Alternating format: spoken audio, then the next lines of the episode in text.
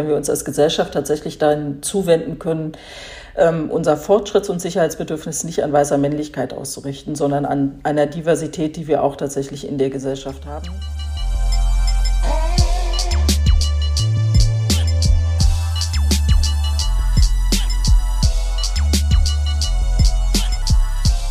Hallo und herzlich willkommen zum Podcast Feminismus und Arbeit. Es freut mich sehr, dass ihr wieder dabei seid und ähm, ich bin ganz gespannt, euch meine heutige Gästin vorzustellen.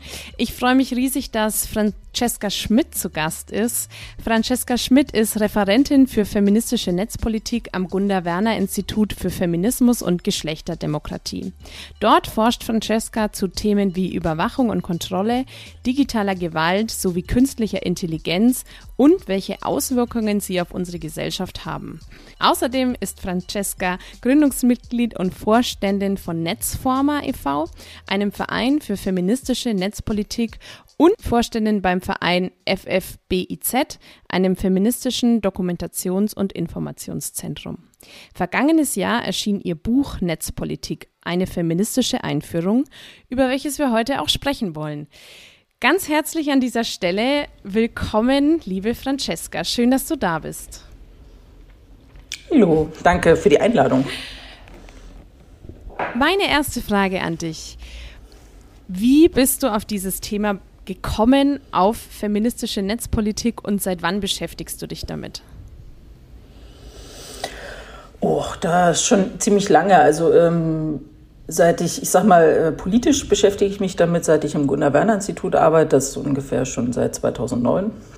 Ähm, und äh, ich fand es immer ganz interessant, äh, wie das Internet an sich funktioniert, also wirklich die Technologie, wie die funktioniert und wie das reguliert wird. Und ähm, ich habe auch sch relativ schnell natürlich, wenn man so ein bisschen rumliest, kriegt man relativ schnell mit, äh, wie viele Ausschlüsse da passieren und wie viel Gewalt zum Beispiel passiert und wofür das, äh, die Technologie eingesetzt wird, die aus meiner Perspektive jetzt nicht so emanzipativ ist. Und äh, das waren für mich Steine des Anstoßes, äh, mich näher damit zu beschäftigen und das mal so ein bisschen ähm, auch aus einer feministischen Perspektive zu machen, weil das äh, bis dahin noch gar nicht so passiert ist. Also eine Auseinandersetzung mit der Technologie an sich. Ja, das ist, das ist ja ganz besonders spannend, eben auch für uns hier im Podcast, die feministische Aussetzung mit, Auseinandersetzung mit dem, mit dem Thema Netzpolitik. Du hast gerade schon auch das äh, Thema Ausschluss angesprochen.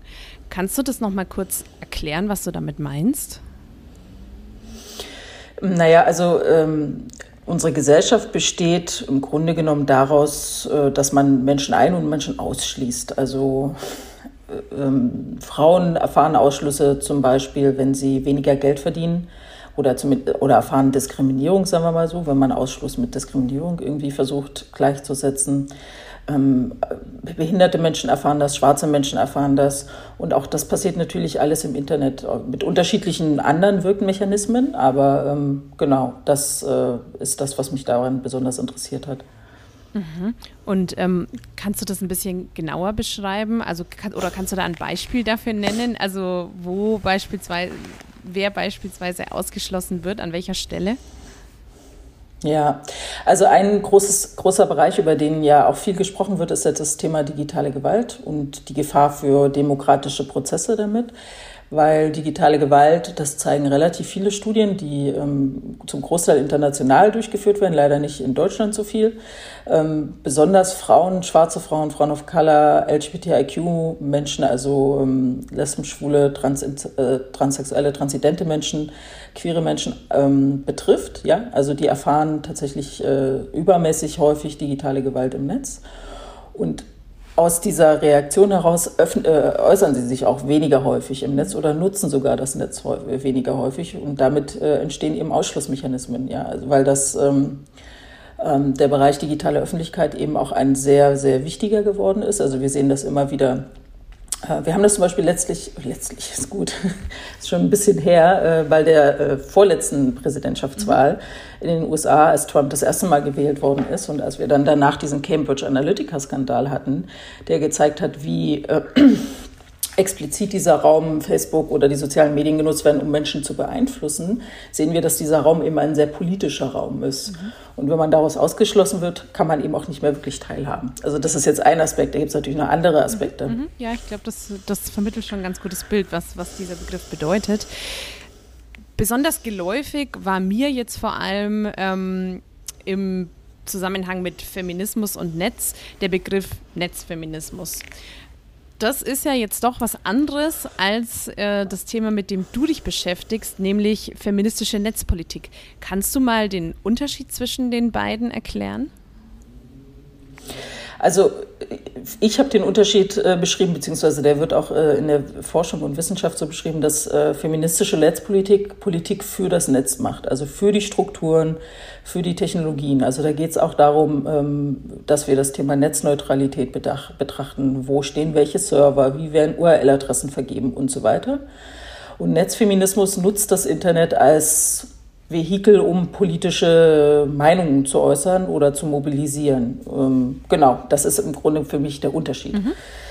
Das eine nutzt das Internet, das andere macht für das Internet. Das heißt etwas für das Internet. Das heißt nicht, dass das nicht ähm, sich auch überschneiden kann, also dass nicht auch Netzfeminismus auch sozusagen für das Internet macht, indem es nämlich das zum Beispiel feministisch gestaltet.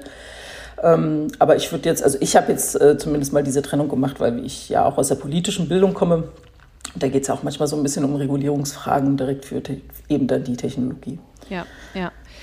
Und ähm, wenn wir jetzt mal den Begriff Netzpolitik genauer betrachten, so ein paar ähm, Schlagworte poppen da schon so auf im Kopf. Also es geht ja auch um Regulierung beispielsweise. Ähm, der äh, ehemalige US-Präsident wurde von Twitter und Facebook ausgeschlossen. Sowas, glaube ich, kann als eine äh, deutliche Regulierung markiert werden.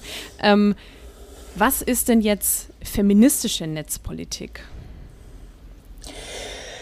Also äh, feministische Netzpolitik wäre im Grunde genommen Netzpolitik, aber aus, aus einer feministischen Perspektive heraus oder aus einem feministischen Selbstverständnis heraus, was dann heißt sozusagen auf äh, einen großen Wert legt auf Gleichberechtigung, ähm, nicht nur in Frage von Geschlecht, sondern auch in allen anderen Fragen von möglichen Diskriminierungskategorien. Und äh, das, was du jetzt gerade besch beschrieben hast, äh, den Ausschluss von äh, Donald Trump auch von Twitter und ja auch Facebook, das hat sozusagen gar nichts mit äh, politischer Regulierung zu tun, denn mhm. das sind privatwirtschaftliche Entscheidungen gewesen, die die Unternehmen getroffen haben, so ein bisschen auf Druck hin. Ähm, aber das, sind so kein, sozusagen keine politischen Regulierungsmechanismen gewesen. Und wenn, also Netzpolitik an sich, also fragt man sich ja oft, was soll das denn überhaupt ja, sein? Scheinbar habe ich es auch noch nicht halt verstanden. Halt um naja, äh, also ich meine, weil das so ein breites Feld ist. Ne? Das, also Digitalisierung, die digitale Transformation ist eine der großen Transformationsprozesse, in dem wir uns gerade befinden. Also neben zum Beispiel dem Klimawandel, ökologische Wende und so weiter ähm, ist das eine große Transformationsbewegung. Und äh, bei der Netzpolitik, die so vielleicht ein bisschen enger gefasst ist, äh, beschäftigt man sich mit Fragen des Zugangs zum Internet an sich. Also komme ich überhaupt da rein in das Netz? Habe ich einen, einen Rechner? Habe ich einen Router? Habe ich einen, einen Internetanschluss? Solche Fragen. Und dann geht es auch, aber auch um, den, um die Frage von Zugang zu Inhalten. Also kann ich ähm, Inhalte aufrufen oder sind die zensiert oder habe ich, ist mein Internet nicht schnell genug oder habe ich irgendwie einen Tarif, der sagt, du darfst nur das eine sehen, aber das andere nicht. Und natürlich, was äh, ganz klassisch viele kennen und äh, ich, ich meine, ich bin in einer Zeit groß geworden, da war das ähm, relativ gängig Fragen des Urheberrechts. Äh, die sind natürlich auch Netz, das sind natürlich auch netzpolitische Fragen und da geht es natürlich auch um Verwertungsrechte, ähm, darum, ähm, Urheberinnenschaft irgendwie auch mal neu zu definieren jetzt äh, in, mit der Digitalisierung. Mhm. Datenschutz ist ein großes Thema. Das haben wir ja auch gerade jetzt in Zeiten von Corona relativ häufig gehört. Man hört es eigentlich immer nur in der negativen Auswahl. Mhm. Auslegung, wobei das eigentlich eine super Sache ist, dass wir wirklich einen recht guten Datenschutz haben in Europa und auch in Deutschland. Und die digitale Öffentlichkeit hatte ich schon genannt als eins, also das fünfte große Feld, was sozusagen Netzpolitik als Politikfeld, wenn man es mal ganz eng fasst, beschreiben würde. Ja, wenn man jetzt äh, versuchen würde, ein Ministerium daraus zu machen, dann wären das auf alle Fälle Sachen, die dort verortet wären. Mhm, mhm. Mm, du hast es jetzt gerade schon angedeutet, dass äh, beispielsweise der Ausschluss von Trump, dass das ähm, eine privatwirtschaftliche Entscheidung war. Ähm, demnach mm, schließt meine Frage so ein bisschen daran an. Wer ist denn eigentlich zuständig für die Regulierung auf diesen Plattformen? Also wenn es dann auch, ähm, wo wir später nochmal genauer drauf eingehen werden, um das Thema Gewalt geht.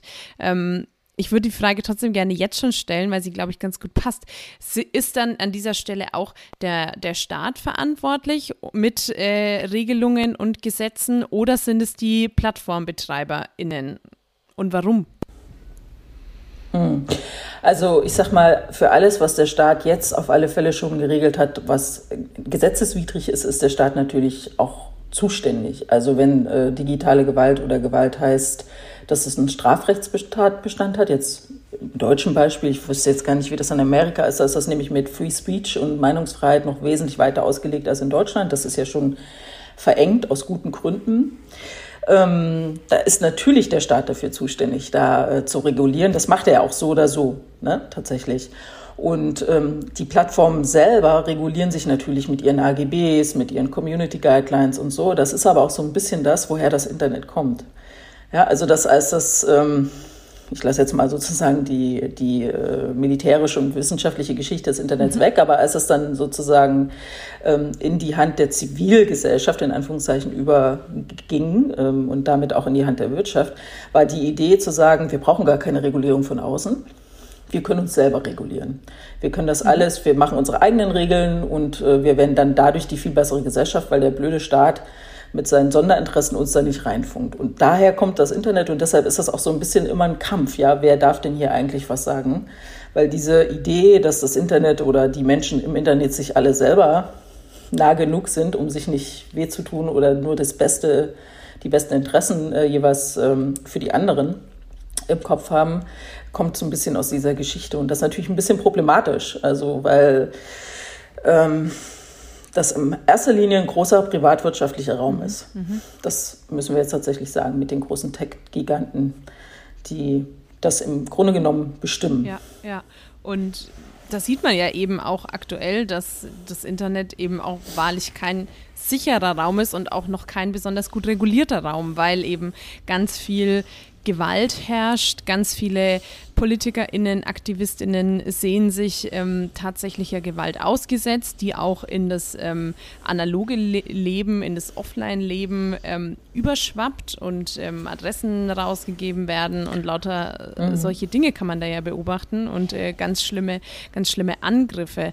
Ähm, ja. Wo siehst du da die Möglichkeit, ähm, das zu regeln? Wie kann man dem Ganzen irgendwie ein bisschen ähm, Einhalt gebieten? Hm. Also ähm, den einen Ort gibt es tatsächlich nicht. Ich äh, komme gerade von einer Diskussion, die genau auch diese Frage ähm, behandelt hat. Und am Ende kommt so immer so ein, mindestens ein Dreiklang raus zwischen äh, Zivilgesellschaft, Politik und Justiz, sage ich jetzt mal, und Verfolgungsbehörden. Ähm, was jetzt gerade ganz aktuell ist, ähm, in Europa wird ja gerade der Digital Services Act äh, verhandelt, besprochen. Und das ist ein ganz großes äh, Paket, was auch zum Thema digitale Gewalt ganz interessant wird. Die sprechen gar nicht über digitale Gewalt an sich, aber da geht es äh, ganz viel darum, ähm, die, sagen wir mal, die Idee ist zumindest, das wollen sie reinbringen, die Marktmacht äh, oder die ähm, ähm, das Übliche, dass äh, Social-Media-AkteurInnen, also Facebook, Twitter und so weiter, Geld mit Hass und Hetze verdienen. Mhm. Weil das am meisten Klicks provoziert, weil das die Leute im Netz behält. Und deshalb ähm, wird das sozusagen auch durch Algorithmen befeuert. Okay.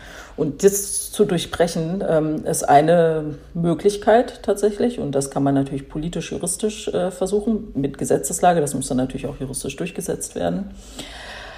Eine andere Möglichkeit äh, ist tatsächlich den juristischen Weg zu gehen. Ich bin immer schwer dafür, alles, was irgendwie anzeigbar ist, auch anzuzeigen, um okay. also auch wenn es einen selber betrifft, einfach um die ähm, äh, auch Tatsachen zu schaffen im Sinne von Statistiken. Weil viele zeigen dann Sachen nicht an. Ich kann das natürlich auch verstehen, weil das ist ein eigener Effort, den man betreiben muss, äh, eigene ähm, Ressourcen muss man dafür hergeben, nicht nur finanzielle, sondern auch emotionale und Zeitressourcen.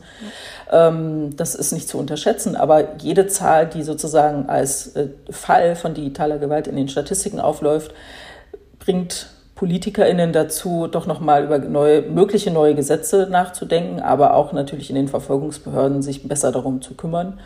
Und ähm, in der Zivilgesellschaft ist natürlich auch, ne, die, ähm, ein Modell ist ja auch so ein bisschen die, die Frage nach Gegenrede. Mhm. Also äh, sozusagen auch digitaler Gewalt, die jetzt vielleicht äh, nicht justiziabel ist, sondern eher im Graubereich ist, tatsächlich argumentativ äh, zu widersprechen. Das äh, ist sozusagen ein Baustein. Und das kann natürlich auch helfen. Dafür müssten aber tatsächlich auch mal mehr nicht nur mitlesen und wegklicken, sondern auch äh, tatsächlich, ich sag jetzt mal, aufstehen und ähm, das Stoppschild hochhalten und sagen, so nicht. Also, also das sind jetzt mal die drei Sachen, eher kursorisch mhm. äh, angerissen jetzt hier, ähm, aber die drei Bereiche, wo man äh, Stellschrauben hat. Ähm, aber ja. Aus einer feministischen Geschichte wissen wir, dass wir das Problem an sich nicht lösen werden, weil wenn wir das Problem lösen könnten, dann hätten wir auch keine geschlechtsbasierte Gewalt sowieso nicht, auch nicht im sogenannten analogen Raum. Mhm, mhm. Ja, das ist, das ist wohl wahr. Mm, hast du für Menschen, die von digitaler Gewalt betroffen sind, hast du da irgendwelche Anlaufstellen, an die sich diese Personen wenden können? Ist dir da was bekannt? Äh, ja, also ich ähm, der BFF, äh, der Bundesverband Frauen Notrufe, die äh, machen Projekte zu digitaler Gewalt und das, die sind ja sozusagen der Bundesverband für alle Frauennotrufe in Deutschland. Das heißt, auch in kleineren Orten gibt es sowas wie einen Frauennotruf. Das ist äh, in der Regel, äh, denkt man dann oft erst dran, wenn es äh, sozusagen partnerschaftlich oder im Sozialnahraum Gewalt passiert, dass man zu denen geht. Aber da kann man sich auch bei digitaler Gewalt äh, hinwenden. Äh, das ist das eine, wenn man jetzt Beratung haben will. Das andere ist, es gibt einen Verein, der heißt Hate Aid. Ähm, die helfen sozusagen zivilrechtliche Ansprüche geltend zu machen vor Gericht. Die gehen also mit einem vor Gericht und beziehungsweise die machen das eigentlich mehr oder weniger für betroffene Personen. Man kann seinen Fall dahin geben, die gucken, hat Aussicht auf Erfolg oder nicht. Also sie machen auch so ein bisschen strategische Klageführung. Ähm, genau, und äh, das sind schon mal zwei richtig gute Anlaufstationen. Mhm, ne? Also jetzt aus dem feministischen Bereich. Ja, ja, ja, schon mal sehr wertvoll auf jeden Fall. Ähm, gibt's oder sind dir Studien bekannt, welche Personengruppen denn ganz besonders digitaler Gewalt ausgesetzt sind? Ja, also für Deutschland gibt es jetzt leider nicht ganz so viele Zahlen. Und grundsätzlich ist das Problem bei den Zahlen, das mal vielleicht vorweg, dass alle irgendwie ähm, von Hate Speech, Online-Harassment, Hassrede oder Hetze oder äh, Cybersexismus sprechen und keiner so genau sagt, was es denn eigentlich sein soll, okay. beziehungsweise die Begriffe irgendwie alle synonym verwendet werden. Deshalb ähm, kann man die Studien auch meistens sehr schwer nur miteinander vergleichen, das äh, vorweg. Deshalb ist immer so ein bisschen gut, wenn man äh, ein bisschen Begriffsarbeit leistet. Aber ähm, eine Zahl, die ich jetzt so parat habe, ist, ähm, letztes Jahr hat Plan International eine Studie gemacht für junge Frauen und Mädchen. Die haben die in 22 Ländern durchgeführt und unter anderem auch in Deutschland, aber auch sehr viele Länder des globalen Südens und des globalen Nordens. Also es war ein ausgeglichenes Verhältnis. Und die haben festgestellt, dass 58 Prozent der Frauen und Mädchen angeben, dass sie schon mal von Online-Harassment, so nennen die das, äh, betroffen sind tatsächlich. Und die haben dann noch unterschiedliche Abstufungen, wie schwer das Online-Harassment war. Aber 58 Prozent haben schon mal irgendeine Form von Online-Harassment erfahren. Mhm. Und das ist natürlich ziemlich dramatisch, weil das jede zweite Frau ist, die mhm. digitale Gewalt erfährt ja. und äh, in der Regel mit 14 Jahren das erste Mal. Wow. So. ähm, Lass ich jetzt mal so stehen. Ne? Das sind auf jeden Fall Zahlen, die für sich sprechen, ja. Ähm, ja in diesem Zusammenhang fallen einem schon, wenn man sich ein bisschen mit Feminismus auseinandersetzt, ja schon viele mögliche Erklärungen ein, warum das jetzt ausgerechnet wieder ähm, Frauen und weiblich gelesene Personen sind. Ähm, kannst du in deinem Buch gehst du auch ein bisschen darauf ein, dass es äh, eben mit toxischer Männlichkeit und auch mit dem fortschreitenden Antifeminismus eben alles zusammenhängt. Kannst du ähm, diese Verbindung kurz erklären? Also erstmal vielleicht, was denn überhaupt toxische Männlichkeit äh, sein soll, das ähm, ist ja so ein bisschen eine destruktives äh, Denk- und Verhaltensweisen. Also geht so ein bisschen um emotionale Distanz, Aggression, Dominanz und sexuell übergriffiges Verhalten. Mhm. Das heißt nicht, dass alle Männlichkeiten genau das haben. Ähm, aber einzelne Verhaltensweisen sind dann tatsächlich äh, toxisch. Und Männer können sich natürlich immer überlegen, genau das nicht zu sein. Das mal vorweg äh, gesagt oder auch vielleicht nochmal zum Antifeminismus, dem es auch schon ähm, wirklich als Antipol zu feministischen Bestrebungen geht. Und da heißt es dann eben tatsächlich um die, gegen die, also das muss man jetzt so fatal sagen, gegen die Gleichstellung der mhm. Frau arbeiten. Und natürlich können wir jetzt durch die Digitalisierung und einfach durch diesen neuen großen öffentlichen Raum, den es da gibt und auch die Möglichkeiten für Frauen und junge Mädchen oder als Frauen gelesen oder LGBTIQ-Personen, ähm, sich da darzustellen, ihre Meinung zu äußern, ähm, sich zu vernetzen, also alles, was man da alles so macht, ne, ähm, ist natürlich auch so ein bisschen ein Angriff auf die, ähm, auf, sagen wir mal, dass die patriarchale Macht- und Herrschaftsvorherrschaftsstruktur, die wir in Deutschland, aber so gesehen weltweit haben. Und das mhm. ist eine Bedrohung, sage ich jetzt einfach mal, für genau diese Männlichkeiten, die das, äh, also die nehmen das dann als Bedrohung wahr und also ich will jetzt gar nicht sagen, wehren sich, weil das äh, ist es ja nicht, sondern greifen dann tatsächlich an. Und das ist, äh, genau, würde ich jetzt mal so vielleicht in der Kürze mhm. zusammenfassen. Und die, das Problem ist eben jetzt nochmal zum Thema Antifeminismus. Das ist so ein Kit zwischen den extrem rechten, rechtspopulistischen bis hin zur äh, Mitte der Gesellschaft. Und das ist tatsächlich dann eben sehr problematisch, weil genau diese Form von gegen äh, die Gleichberechtigung der Frau und dann eben in Folge auch gegen die Gleichberechtigung aller anderen äh, nicht männlich weißen normierten Gruppen ähm, geht dann sozusagen bis in die Mitte der Gesellschaft und wir rücken halt alle so ein Stück, also die, die es äh, nicht aktiv gegenbetreiben, nach rechts dadurch mit. Weil dieser Antifeminismus dann eben auch dieser Kit ist. Ja? Das ist das, wo irgendwie ähm, die Angst besteht, dass man irgendwelche Privilegien abgeben muss und nicht mehr wiederbekommt oder irgendwas weniger hat oder Verlustängste einfach tatsächlich hat. Mhm. Mhm. Siehst du in dieser vermehrt aufkommenden Gewalt, digitalen Gewalt, aber eben auch so Strömungen wie dem Antifeminismus. Siehst du da eine akute Gefährdung unserer Demokratie aktuell? Also ja, sehe ich, weil wir, ähm, also einerseits ist es natürlich ähm, grundgesetzlich normalerweise gesichert, ne? die Gleichstellung von Mann und Frau, wenn ich das jetzt mal auf diese Binarität, ähm, mhm. auf dieser Binarität belasse. Ähm, und wenn es tatsächlich bis in die Mitte der Gesellschaft eine Bestrebung gibt, dem zu widersprechen, dann geht das nach meinem Dafürhalten gegen das Grundgesetz und damit auch natürlich gegen demokratische ähm, Prinzipien, die wir haben. Das ist das eine. Das andere, das hatten wir vorhin schon kurz angesprochen, ist natürlich, dass die, da, durch diese Gewalt im Netz, das hatte ich ja vorhin schon gesagt, sich Frauen oder betroffene Gruppen einfach herausziehen und sich eben nicht mehr politisch äußern oder überhaupt äußern. Also sie müssen sich noch gar nicht mal politisch äußern, sie müssen sich nur überhaupt äußern. Und das lassen sie dann tatsächlich. Und das ist ja sozusagen nicht unser demokratischer Diskursraum, in dem wir sagen, nur eine Gruppe darf sich äußern und die ist am lautesten und am verbalsten, gewaltvollsten und die äh, mhm. können was sagen. Das ist zumindest nicht mein Verständnis von Demokratie. Ja. Deshalb finde ich, äh, ist das auf alle Fälle demokratiegefährdend. Also würdest du auch der Aussage demnach zustimmen, dass man durch mehr Regulierung in der digitalen Öffentlichkeit auch äh, es schafft, dass wir eine demokratischere Öffentlichkeit haben, wo mehrere, mehr Personen sich beteiligen und das Ganze diskursiv auch mitgestalten? Das weiß ich gar nicht, ob ich das jetzt so pauschal sagen könnte, weil ähm, zum einen ist es aus einer feministischen Perspektive, wenn du jetzt mit Regulierung Gesetze meinst und in dem Sinne ja dann vielleicht auch Verbote. Mhm ähm, genau, ist es auch aus einer feministischen Perspektive immer so ein bisschen die Frage, dass wir bleiben sozusagen in so einem patriarchalen, männerdominierten System, was dann wieder irgendwelche neue Gesetze macht, um ähm, vermeintlich marginal oder marginalisierte Gruppen ähm, ein Rederecht irgendwie zu ermöglichen. Und das ist meistens sehr schwierig, weil das äh, im, innerhalb des Systems meistens nur das rauskommt, was das System stützt und nicht, was das System sozusagen schwächt aus der Systemlogik-Perspektive. ich will gar nicht so sehr gegen Regulierung sprechen. Ich glaube nur nicht, dass das das Allheilmittel ist, mhm. ähm, tatsächlich. Ja, ja. Genau.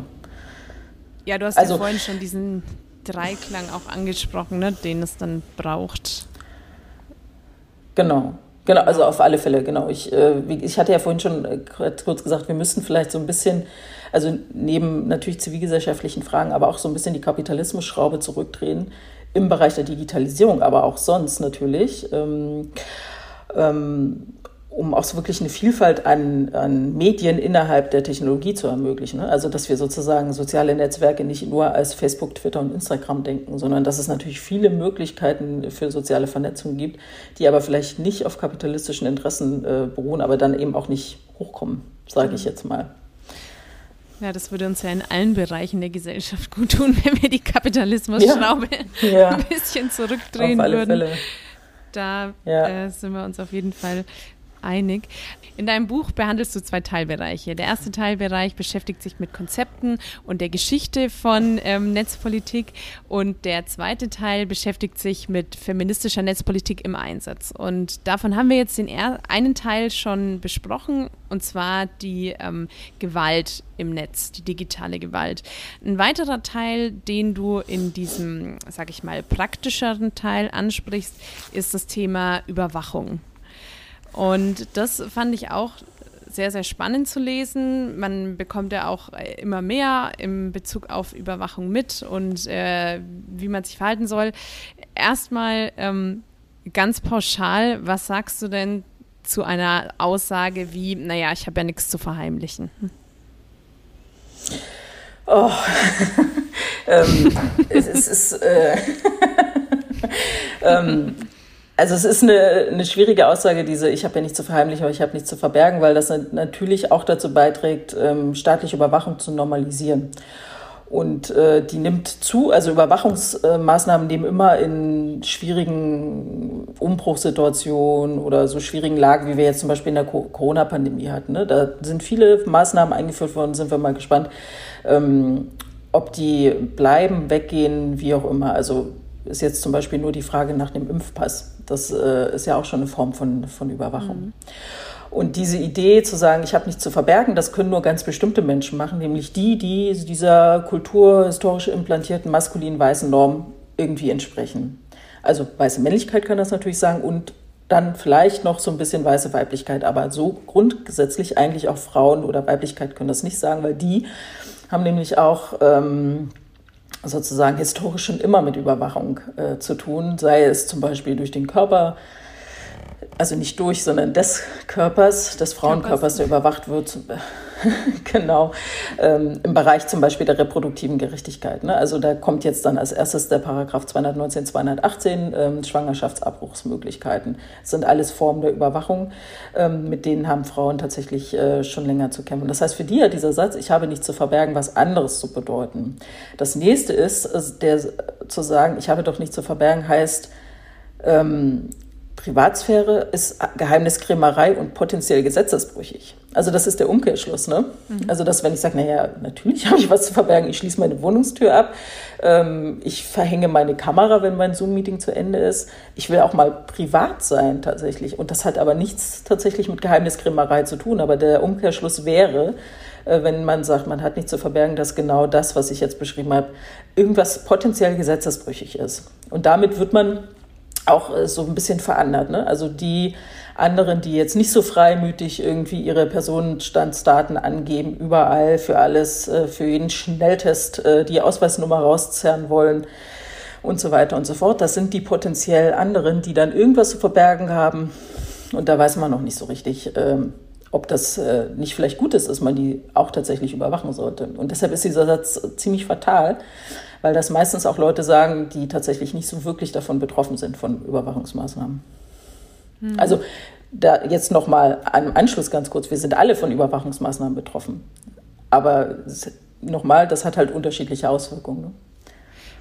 Können wir darauf noch ein bisschen weiter eingehen?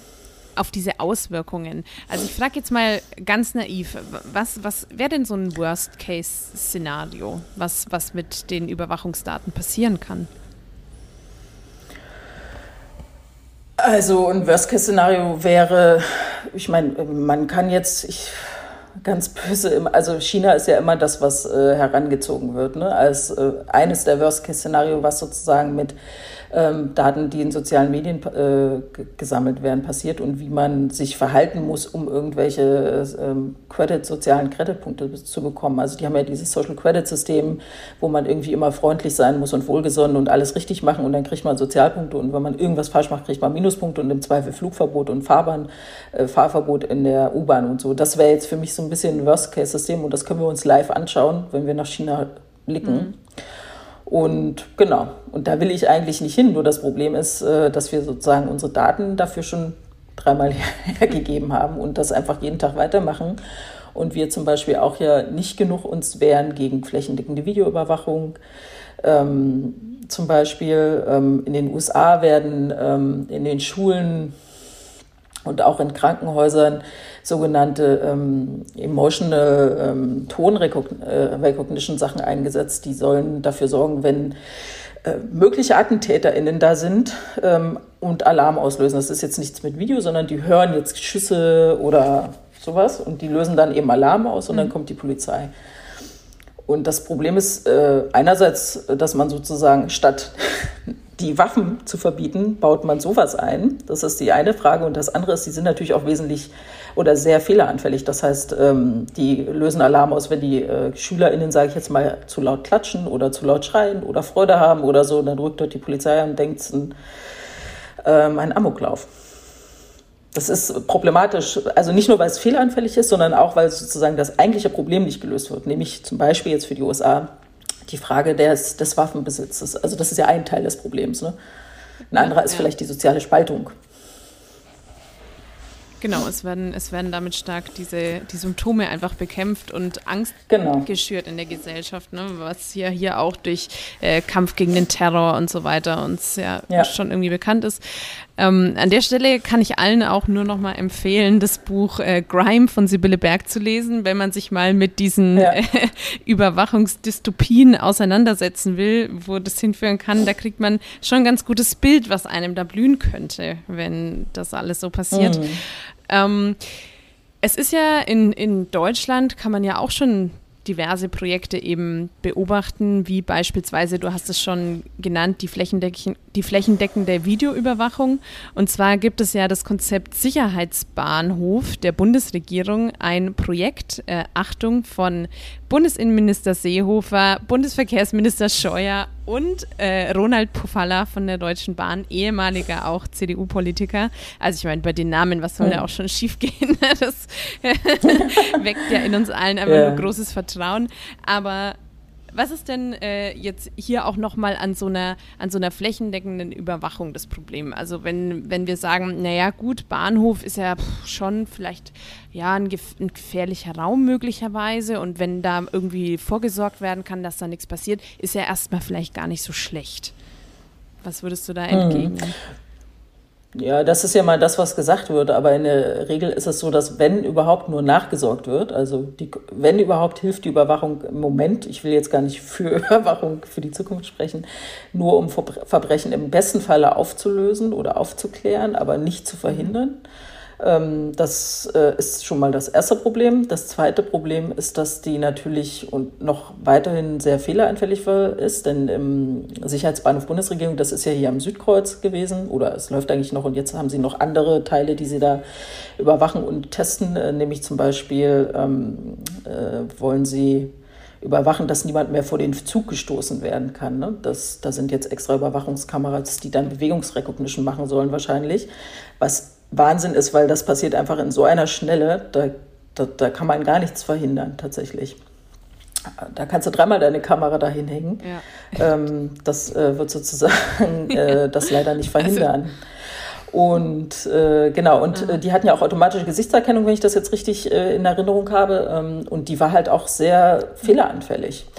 Und jetzt will ich gar nicht dafür sprechen, weil irgendwann wird natürlich diese Gesichtserkennung funktionieren, diese automatische Gesichtserkennung und äh, dann nochmal in Verknüpfung mit Emotionserkennung. Das gibt's ja auch schon, ne? dass sie nicht nur Gesichter erkennen, äh, die künstliche Intelligenz oder Algorithmen, sondern auch noch Emotionen detektieren und sagen, die gucken jetzt aber besonders böse, deshalb sind sie besonders gefährlich. Das wird irgendwann gut funktionieren, aber dann ist trotzdem noch die Frage, wollen wir das als Gesellschaft?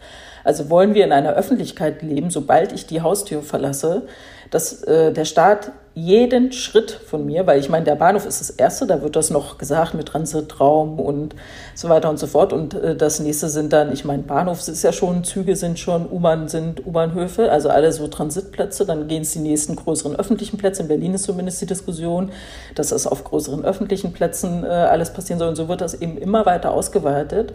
Und irgendwann weiß der Staat tatsächlich, wenn sobald ich aus meiner Haustür gehe, genau wo ich hingehe und was ich mache und wo ich, was ich tue.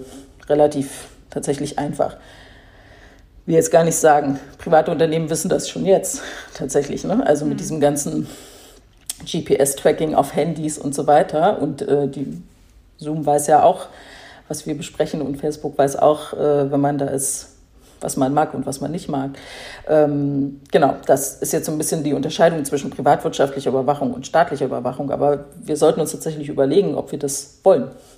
Also deshalb bin ich immer so ein bisschen äh, im Sinne von, die Systeme werden irgendwann gefixt sein. Aber dann leben wir vielleicht wirklich in einer Welt, die ähm, so ist oder in, einer, in einem Gesellschaftsbild, was so ist wie in China. Mit dem äh, Social Credit, äh, was ich vorhin kurz erwähnt hatte. Ja, ja. Und ich will es nicht. Also, ja. ja. Ich finde es auch nicht besonders reizvoll. Du hast es gerade schon angedeutet. Es gibt Überwachung von der Privatwirtschaft und Überwachung vom Staat, äh, die man so ein bisschen trennen muss. Zu der Überwachung der Privatwirtschaft gehören ja dann eben auch die sozialen Medien. Wie gehst du persönlich denn zum Beispiel mit sozialen Medien um? Also wie viel gibst du preis und auf was achtest du besonders? Also ähm, zuerst mal versuche ich die schärfsten äh, Sicherheitseinstellungen zu tätigen, die es gibt tatsächlich äh, bei den sozialen Medien. Ich nutze Twitter und Facebook, ähm, die ich einstellen kann. Also im Sinne von, ähm, wie kann ich gefunden werden, aber auch welche Daten sollen von mir gesammelt werden. Das ist ja leider nicht äh, so einschränkbar, dass gar nichts von mir gesammelt werden kann. Aber das versuche ich schon. Und im Sinne von, was gebe ich von mir persönlich preis? Ähm, also was poste ich, ist jetzt nicht so, dass ich ein Badewannen-Selfie nach dem nächsten äh, in die Welt poste, sondern also ich persönlich mache eher thematische Sachen zu meinem Themenbereich Netzpolitik und dann ist auch mal was, äh, was hatte ich denn letztlich, äh, meine Erdbeerernte. Eine Erdbeere habe ich ernten können von meinem Erdbeertopf, aber hm. das ist jetzt auch nichts, ähm, also jetzt nichts wirklich äh, Privates tatsächlich. Hm. Aber auch, weil mir ähm. schon klar ist, das ist halt eine Öffentlichkeit. Ne? Also das ist jetzt nicht mein auch privater Raum, auch wenn ich viele davon kenne persönlich. Ja, ja. Ähm, welche Messenger benutzt du? Ähm, ich alle. ähm, Signal, Telegram, äh, Trema, leider auch noch WhatsApp, weil meine Familie nicht von WhatsApp wegzukriegen mhm. ist und äh, ich sonst nicht mit denen gut äh, in Gruppen kommunizieren könnte. Ähm, genau. Ja, das. Alle fast. Also, das geht mir eben genauso. Also ich äh, komme halt von WhatsApp nicht wirklich weg, weil eben alle dort sind. Ne? Und äh, man will ja trotzdem auch noch in sozialem Kontakt stehen. Aber immer wieder ähm, schäme ich mich schon fast dafür, das zu sagen und denke mir, irgendwie, wenn man sich mit dem ganzen Thema beschäftigt, kann man das irgendwie auch nicht mehr guten Gewissens benutzen. Aber dann müsste man sich ja eben aus allem so krass zurückziehen, weil WhatsApp hängt ja dann wieder mit Instagram, ja. Facebook und so weiter zusammen. Also dann ja. dürftest du ja gar nichts benutzen und das gehört ja irgendwie auch zum Leben dazu, zur Arbeit und so weiter. Also ich finde es ganz ja. schwierig, das äh, für mich einzusortieren. Ja, also ich, ja, das, äh, da gebe ich dir vollkommen recht. Also wie gesagt, ich bin da ja auch äh, tatsächlich noch aus unterschiedlichen Zwängen. Ähm, das ist aber auf der anderen Seite denke ich, ähm, natürlich kann man äh, das individuell versuchen zu lösen und individuell zu sagen, das mache ich oder das mache ich nicht, ist immer eine gute Sache, zumindest mal einen Standpunkt zu haben. Aber wir sollten auf alle Fälle solche Fragen, die das, das sind nämlich dann größere Fragen. Ne? Äh, wie wird der Datenschutz durchgesetzt? Äh, in welchem, wie, was dürfen sozusagen diese sozialen Netzwerke alles machen oder nicht? Mhm. Ähm, der Verzicht ist eine Möglichkeit, aber eigentlich müssen wir das äh, politisch, juristisch und dann in diesem Sinne auch gesellschaftlich regulieren. Und zwar als gesamtgesellschaftlich, damit nicht du und ich mit schlechtem Gewissen da sitzen müssen, weil äh, ich jetzt zum Beispiel meine ganzen Friends, die sind natürlich überall woanders, aber meine Familie eben nicht. Und ähm, da kann ich fünf Seminare machen nutze Signal. die nächste Nachricht kommt halt wieder über WhatsApp. Aber ähm, genau, diese Verantwortung dann sozusagen auf die Einzelnen abzuwälzen, das ist natürlich auch so ein bisschen, damit rechnen die Firmen einfach, dass man dann eben auch nicht wegkommt, ja. tatsächlich.